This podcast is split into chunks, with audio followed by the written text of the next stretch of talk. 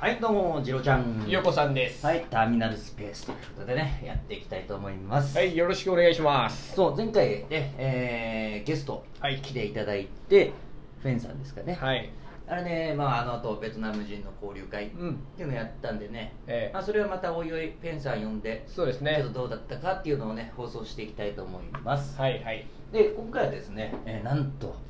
初めてですよ何ですおか便りいただきましたお便りですかそうですまさかの。 DJ 特命さんからありがとうございます、DJ 特命さん。でですね、はいそのお便りね、えー答えていきたいと思います。はいはい。はい、でそのお便りの内容がですね、えー今までのバイト経験や仕事体験談をぜひ聞きたいとなるほど。いうことで、一本目にはふさわしいお便りじゃないですか。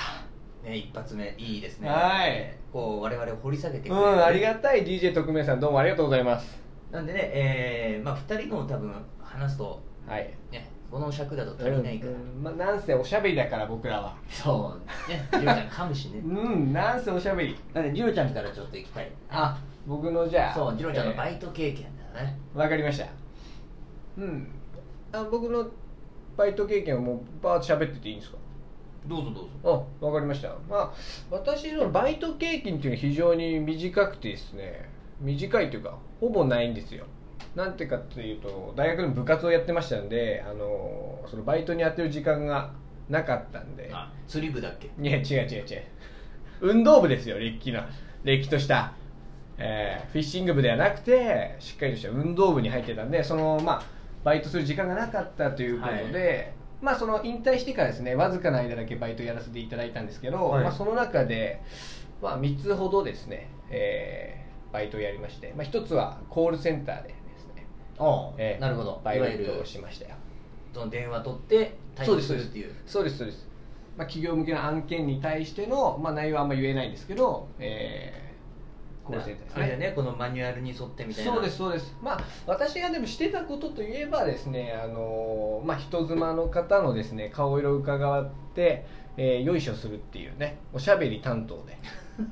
そのねあのコールセンターへの、えー室内のですね部屋の中の、えー雰囲気を良くする役目をやってましたねあのおばちゃんと喋ってお昼一緒に食べてでお金をもらって帰るっていうで すね本当最高のねバイト生活でしたコールセンターやってる時はあコールってないそのジロちゃんが呼ばれる側なんだそうです、まあ、もちろんあの電話対応するんですけどメインはあのおばちゃんとお話をするとであの「可愛いね次郎ちゃん可愛いね」って言われてにんまりして帰ってくるっていうですね、まあでもだいぶ前の話ですもんねもうだいぶ前多分今のコールセンターと多分もうちょっとシビアな、まあ厳しいと思いますよ5年前ぐらいです電話かけろとか電話取れとかそうそうそうでもそういう話だね僕らは僕は受ける側専用だったんでかけるってなかなかやっぱ難しいんですよねああ私レベルごときがかけちゃダメなんですよ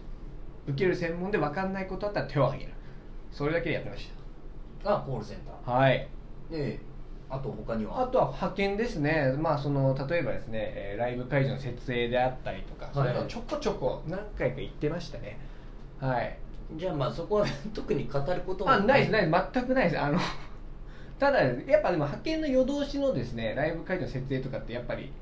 お給料いいんですよねうん、それでちょこちょこ行ってたってぐらいでそこまで掘り下げることはね、まあ、一応聞かれたんでこの3つのうちの1つとして派遣のバイトはありますよっていうことですねおであともう1つはですね、まあ、バイトというか、まあバイまあ、お給料をいただいてたんで、まあ、バイトにはなるんですけどその、まあ、場所はちょっと言えないですけどある町のですねスナックのママのお手伝いをやってましたよいやちょっとックのママ あくびもうねあのこれはですね見逃せないしいくら収録中で周りの方見えてないとはいえね俺喋ってる時大きいあくびすないやいや聞いてる人分かんなかったら言わなくていいんだよ大きいあくび ですそのな何スナックの手伝い、うんそうですスナックのママのお手伝いだってそれでも普通にタウンワークとかそういうのであるわけじゃないでしょないですね僕がたあのーまあ遊びでですね行ったところのママに、えー気に入られて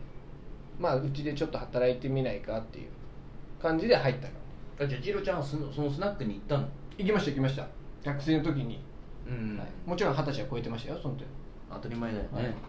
行った時にそこのママさんがですねまあまあ私このジローちゃんってこういうキャラクターなんでまあなんていうんですかねまあ可愛がってもらいましてあコールセンターで培ったあそうですそうですそうですコールセンターでですねおばちゃん受けをそこで磨いて実際そこでママにあの気に入られてはいまあそのまあなんていうんですかね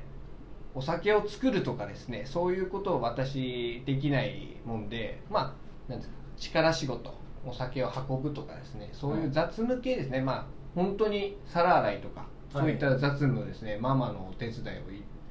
一時やってましたねへえそれはでも楽しかったですよそそんな長くはなかったんだそうですそうですその就職までの結局の間お給料としてですね生活費を稼ぐためにやってましたでねどうなのスナックのママってやっぱしそのママさんの知り合いばっかり来る感じなの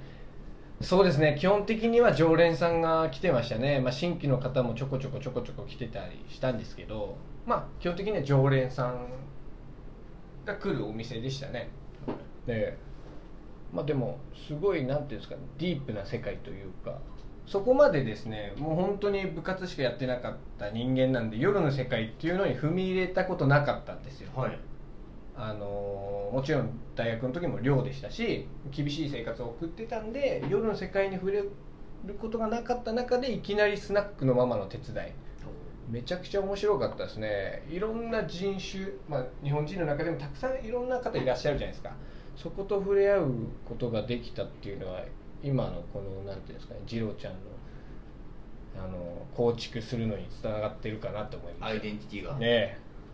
ええすげえ楽しかったでですもよさそのやっぱいろんなおお客さんいた中でさはいすごいこの人は強烈だったとかうーんまあまあそのこの強人ええ奥に残ってるなとかはいはい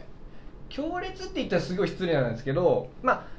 ジロちゃんですね狭いコミュニティの中で割と生きてきたんですよ今まではいで初めてこのスナックのママのお手伝いをしてる時に、まあ、いわいわゆるゲイとかですねオカマとか、はいえーそういった方々にですね触れ合う機会がすごく増えましてはいそこは私の中でのまあ強烈というかおおっていう感じにはなりましたね初めて触れ合う人たちだったんですげえ面白かったですよ触れ合うとはいや触れ合う 別にそのねいやらしい意味でのあの体とかねそういう感じの触れ合いじゃないですトークで触れ合うんですよあなるほどああなたなんていうのみたいな見ない子だねいや僕二郎って言うんですよみたいなその、うんそういう触れ合うですよあの直接ねこう体で触れ合うとか ねそういうねあの夜の戦いではないですよなるほど、はいめちゃ面白かったですねえーでもそこでやっぱお酒飲まされたりとかあっ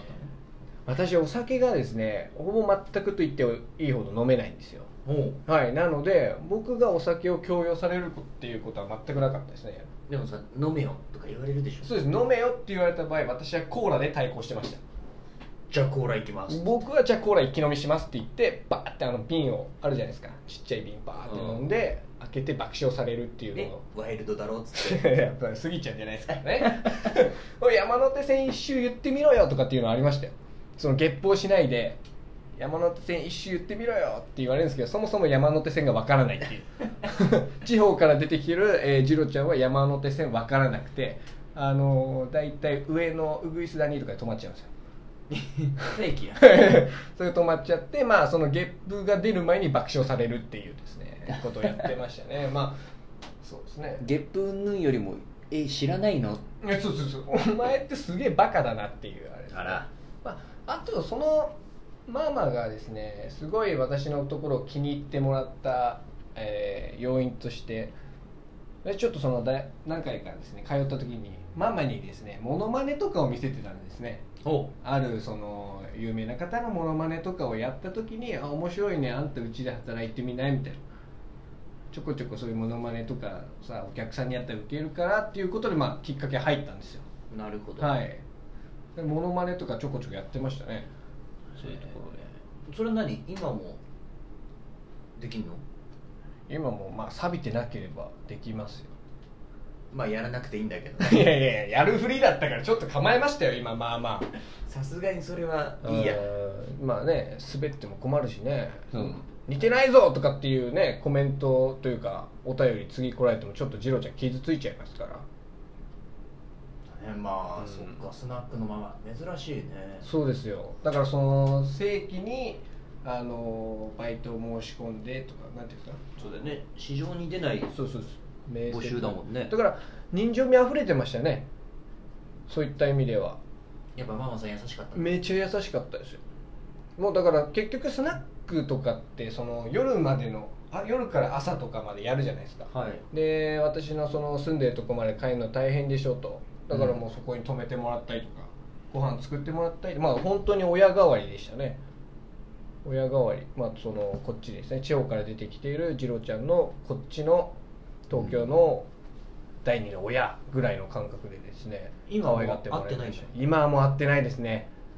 連絡先は知ってるんですけどまあその定期的に連絡はちょこちょこ入れるようにはしてるんですけどなかなかお会いはできてないっていう状態でありますねなるほどはいまた珍しいよねそうですね結構珍しいと思いますだからこれはちょっと掘り下げてあえて長く時間取らせてね喋らせていただいたんですけどうんまあこの今の次郎ちゃんのキャラクターができたっていうのはこのスナックの影響は非常に大きいですねあスナックでやっぱいろいろそうですそうです揉まれました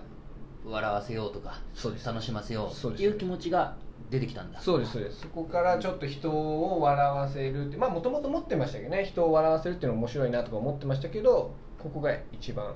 私のターニングポイントになったかなと思いますはいということでねちょっともうお時間来てしまったんではい今回は